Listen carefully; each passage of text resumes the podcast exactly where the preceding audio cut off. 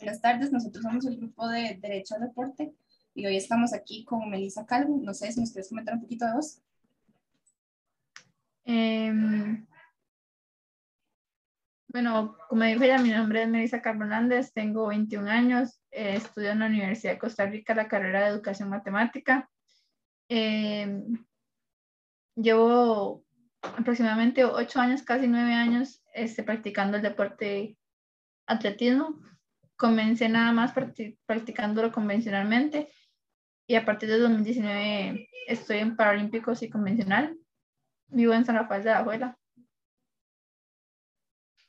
Perfecto, muchísimas gracias. Eh, bueno, la dinámica son cuatro preguntas y la última es de reflexión, entonces voy a comenzar con la primera. ¿En qué momento de tu vida decidiste que la discapacidad no iba a detenerte y optaste por practicar un deporte? Desde que nací, digamos, eh, casi yo nací con catarata congénita en el ojo derecho, entonces perdí la visión en ese ojo y mi visión fue degradándose, digamos, con el pasar de los años. Entonces, digamos que desde pequeña yo viví una vida, como se podría decir, normal, igual que todos los niños. Me caía, este, salía a jugar, jugaba con tierra, jugaba con otros niños, con otras niñas todos los juegos, este, igual sufría bullying y cosas por el estilo, pero eso tampoco nunca me detuvo, nunca me frenó, este, para ser yo misma y para ser una, niña activa, estudiosa, buena académicamente, que dicen que amistosa, dicen que, y sé quién soy realmente hoy en día, siento que también depende mucho de, de todo lo que he vivido, todo lo que del tipo de discapacidad que tengo. Entonces, siempre me gustó mucho el deporte, siempre me gustó ser una niña activa. Entonces, digamos que desde que nací.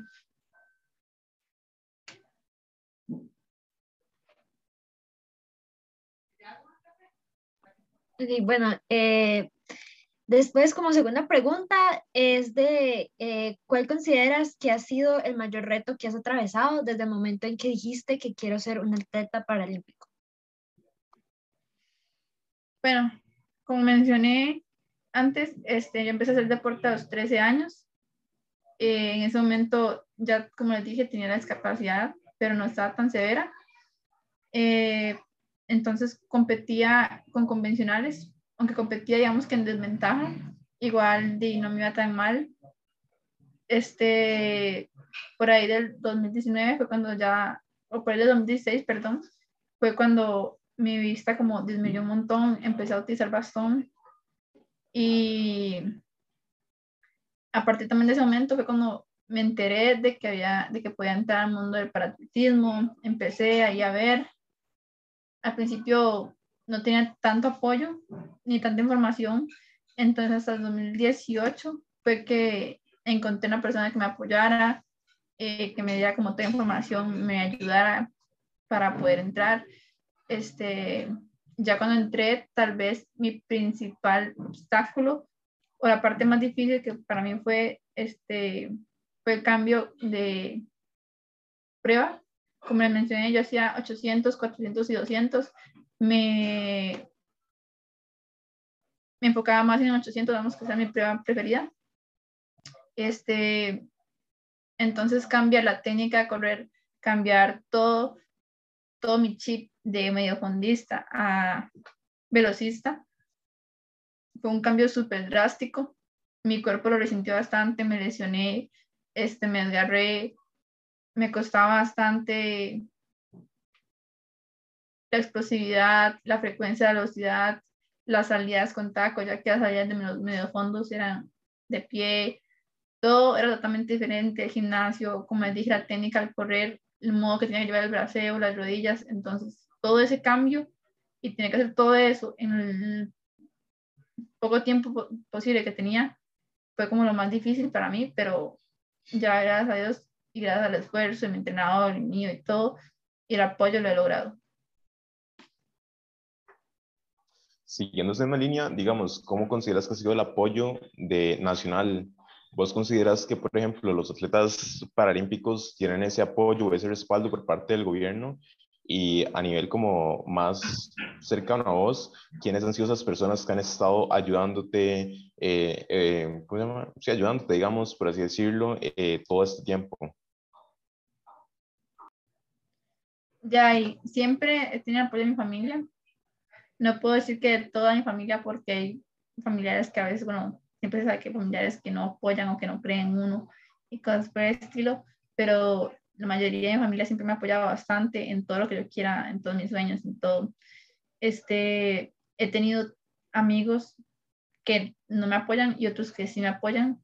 Y gracias a Dios, los que me han apoyado desde cero, desde que tal vez no era nadie, siguen conmigo hoy en día, me siguen apoyando y siguen compartiendo mis triunfos eh, y cerrándose como fuera de ellos.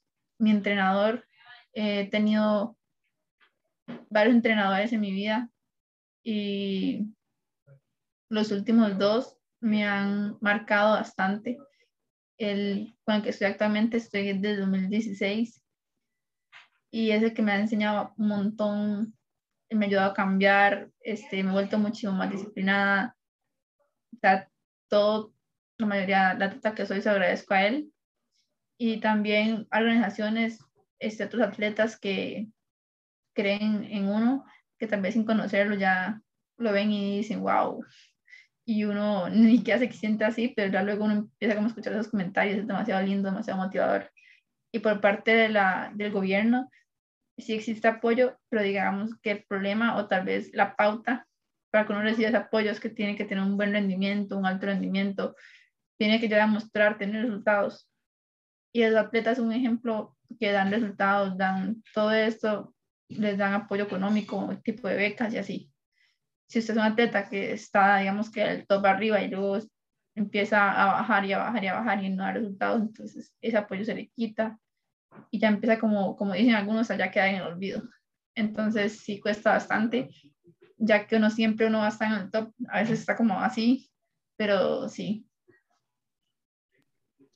¿Y cómo fue la experiencia de Tokio? Digamos, ser de la, ser vos y Camila, las únicas mujeres que representaban, representaban a Costa Rica en los Juegos eh, Paralímpicos, ¿cómo se sintió eso? ¿Cómo, cómo lo llevaste? Bueno, la verdad, yo bastante nerviosa. Este, por suerte tenía el apoyo de, un ejemplo, mi amiga Camila, que ya había ido a una Paralimpiada, entonces ya tenía como experiencia. Ya los nervios ya digamos que ya han pasado desde la primera vez, entonces era mi turno ser la nerviosa y ella me hablaba bastante, me, me apoyaba. No te voy a mentir que fue como color de rosa porque no, este, mucha gente piensa que uno al vivir o al tener nada más que el deporte no, no hace más cosas y como digo, uno a veces trabaja, estudia, eh, tiene otras cosas que hacer, entonces es mucha presión bastante presión en el mundo del deporte, más del alto rendimiento, demasiada presión, demasiado estrés, este, y estar ahí aumentaba la presión, aumentaba el estrés, ya que de ahí no solamente una competencia, sino es la competencia, la mejor competencia y del mayor rendimiento a nivel mundial, y que es hace nada más cada cuatro años. O sea, esa es la oportunidad de ya. Este, y ya ir de primera al tener tan tiempo en el paratletismo y con el poco tiempo recorrido, la pandemia y todo, fue como un boom y algo feliz, me sentí demasiado feliz, todavía no sé, no tengo palabras para explicar lo, todo lo que sentía en el momento que supe que iba a ir, en ese momento que estaba ahí y ahorita, pero sí fue estrés, eh, tuve ataques de nervios antes de la competencia, eh, una noche antes, mm, yo digamos que siempre me ha gustado como tener la mente positiva y buscar pensamientos positivos, pero como que me encerré tanto en mi positivismo que no me di cuenta que yo misma tenía como muchos nervios y mucho estrés y el día antes de la competencia exploté y lloraba así como, como nunca llorado en mi vida y no solo empezaban pensamientos positivos y negativos, positivos y negativos, yo trataba como de combatir eso en mi mente que gracias a Dios tuviera apoyo de un montón de gente ahí, atletas y todo. Este, pero igual la alimentación estricta y todo es difícil, pero se logra, sobreviví y la verdad me encantó, volvería a repetirlo, o sea, quiero volver a repetirlo y de una mejor manera, ya París 2024 va a tener más experiencia, mejores resultados y todo, entonces, este es algo de nunca olvidar. Demasiado chuso, de verdad. Y digamos, ya como manera de cierre, ¿qué le dirías a las personas que nos van a ver? ¿Algún tipo de consejo o reflexión? Bueno, que primero que todo, nunca hay que dejarse guiar por lo que los demás. Eh, tanto a mí como a muchos atletas o muchas personas en, durante su vida les han dado pronósticos mm, negativos o malos este, yo además de, digamos que de la tan así con bastantes otras cosas, como con un soplo en el corazón, eh, una cosa que es como la sangre contaminada y supuestamente con rasgos de síndrome de Down, entonces decía mi mamá que yo no iba a ser buena en el deporte, que iba a ser súper dependiente, que no iba a ser buena socialmente, que ni en el estudio ni nada, o sea que que no iba a poder estar sola nunca en mi vida y siempre iba a ella. Y realmente actualmente soy una, una, mujer bastante independiente, este, a pesar de tener una capacidad visual, puedo salir en la noche con mi bastón sola, yo quiera, a lugares conocidos, conocido, es algo de fiesta cuando no hay pandemia.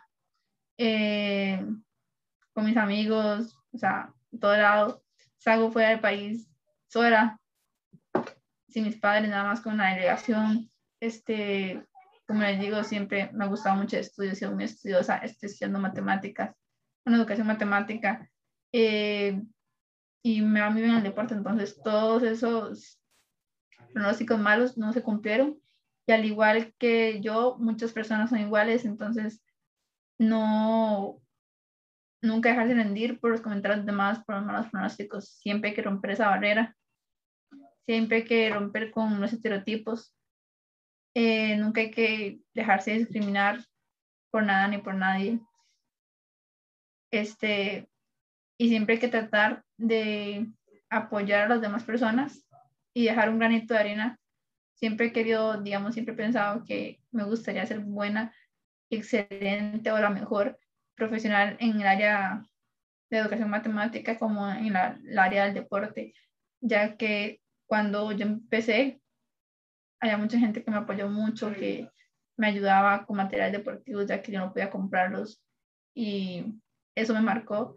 Entonces me gustaría llegar a ser como la mejor a top, tener plata y tener fama, digamos, no solamente por la fama, sino por saber que eso me va a dar la oportunidad de ayudar a los demás, de que se escuche mi historia, de que apoyar a los demás y tener unos medios como apoyarlos dejar esa marca en los demás y así formar una cadena de que cada persona vaya apoyando más y más y nos vamos más solidarios y todo. Perfecto, muchísimas gracias. Chicas, ¿ustedes tienen una pregunta o le quieren contestar algo? Eh, no, nada más, solamente decirte que muchísimas gracias por estar acá. Eh, creo que lo que compartís y lo que decís es súper importante, es necesario formar un mundo más inclusivo y respetuoso y lo que mencionabas es fundamental para poder lograrlo. También te muchísimas gracias por estar acá, por haber compartido tu historia, tus experiencias, ese mensaje tan importante que nos dejas. Y bueno, esta fue la entrevista con Luisa Cal. Muchísimas gracias, te deseamos los mejores de los éxitos y muchísimas gracias por representarnos como lo has hecho. Muchísimas gracias por todo.